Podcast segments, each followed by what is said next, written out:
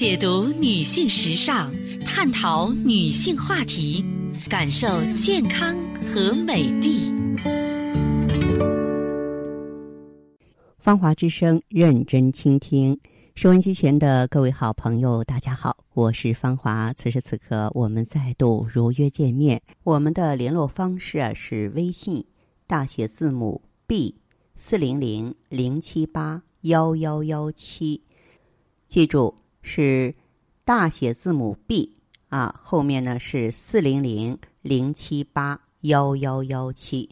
当然，四零零电话呢也是面向全国的听友。在今天节目里啊，我们和广大女性朋友一起来聊一聊痛经的话题。呃，女子痛经，民间有这样一个说法，说结婚之后呢，痛经会自然消失了。但是有些女性啊，结婚后还是有很严重的痛经。那么，为什么结婚后还会痛经呢？痛经啊，在女性中很常见，严重者甚至会影响工作。学习不少人呢会四处寻药，或是没有正规检查就乱用药，没有对症下药。其实痛经呢分原发性痛经和继发性痛经。原发性痛经啊多见于青少年啊，多在月经第一次来后六到十二个月发生。这个症状呢大部分都是功能紊乱啊，不管是这种 B 超啊。还是做检查呀，都查不出盆腔内或是子宫周围有什么病因。而继发性痛经呢，是说原来没有痛经史，后来才发生的。大部分是因为盆腔内有了其他疾病了，比方说患上了子宫内膜异位症、盆腔炎，都会继发痛经。继发性痛经是目前最常见的。呃，因为继发性痛经呢，经常是小腹部。盆腔内有疾病，或是见于已婚的女性，尤其是结婚后做过人流或上环啊，以及人流啊，或是有过剖腹产经历的妇女。那么有一个问题出现了：为什么结婚以后还会痛经呢？有哪些妇科疾病会引起继发性痛经呢？首先就是妇科肿瘤，比如说宫颈癌。它是育龄妇女最常见的恶性肿瘤，早期呢大多没有明显的症状，而随着病程的发展，会有小腹部疼痛、不适、盆腔下坠、恶心、胃部不适等类似痛经的症状。此外呢，妇科肿瘤呢也会引起不孕症的发生，还有就是盆腔炎、生殖器官以及周围组织的炎症，往往会相互影响发炎。就像盆腔炎吧，绝大多数呢都是阴道内的病原体沿着黏膜爬到盆腔器官，进而引起盆腔炎症。盆腔炎常见的症状有小腹部的钝痛啊、恶心啊、乏力啊，因此盆腔炎也是导致痛经的重要因素。那么子宫内膜异位症也摆脱不了干系。子宫内膜异位症呢，会有周期性的改变、出血，月经之间呢会引起疼痛，是因为血液不能外流，从而使痛经逐渐加重。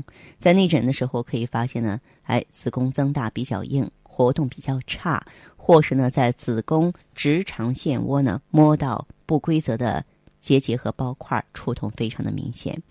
因此啊，这个女性。在月经期间患有痛经，我认为不管是原发性的还是继发性的，都应该及时就医，绝不可以呢。这个结婚之后啊，就是说是觉得我的痛经自己好了，就去拖着，不能有这样的想法。那么，因为它毕竟是有原因的，你不找到原因，不去解决的话，这个啊病情呢就会在你身上一直占据，直到最后一天呢，会导致一些不可控制的后果。那么当然呢，嗯，我在接触到的一些这个痛经的病人当中，有不少呢都给我反映说，哎，小肚子又凉又痛。这种情况的话呢，就是宫寒性的痛经，这个情况是非常常见的。一般呢，我会推荐到咱们普康好女人专营店选择美尔康啊。一般来说呢，就是用上去之后药到病除了，非常的迅速。真的，女性朋友一定要珍惜自己的月经，因为。月经给我们带来的益处是多多的。你比方说，我们根据月经可以判断自己有没有怀孕呀，是吧？育龄期已婚女性啊，以这个以往的月经规则。你如果说你这次月经超过十天以上没来，就要考虑是不是怀孕了啊。然后确定妊娠之后，不准备生育的，你要尽快采取一些补救措施。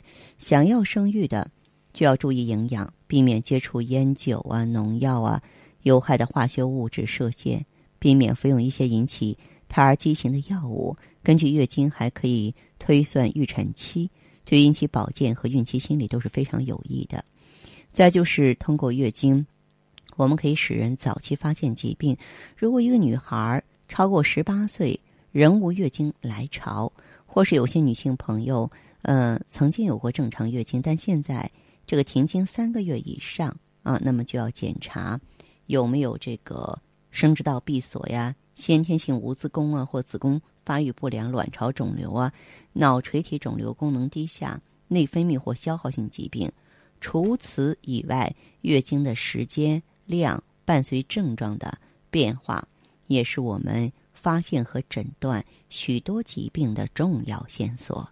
再就是呢，避免这个过量铁的伤害。有一种称为血色素沉着症的遗传性疾病，特别容易引起患者铁元素代谢失调，身体内呢会积聚过多的铁，铁过量的时候就会慢慢的导致皮肤、心脏、肝。关节、胰岛等处的病变，那么治疗铁过量的方法之一，就是要定期放血啊，排出一定量的血液。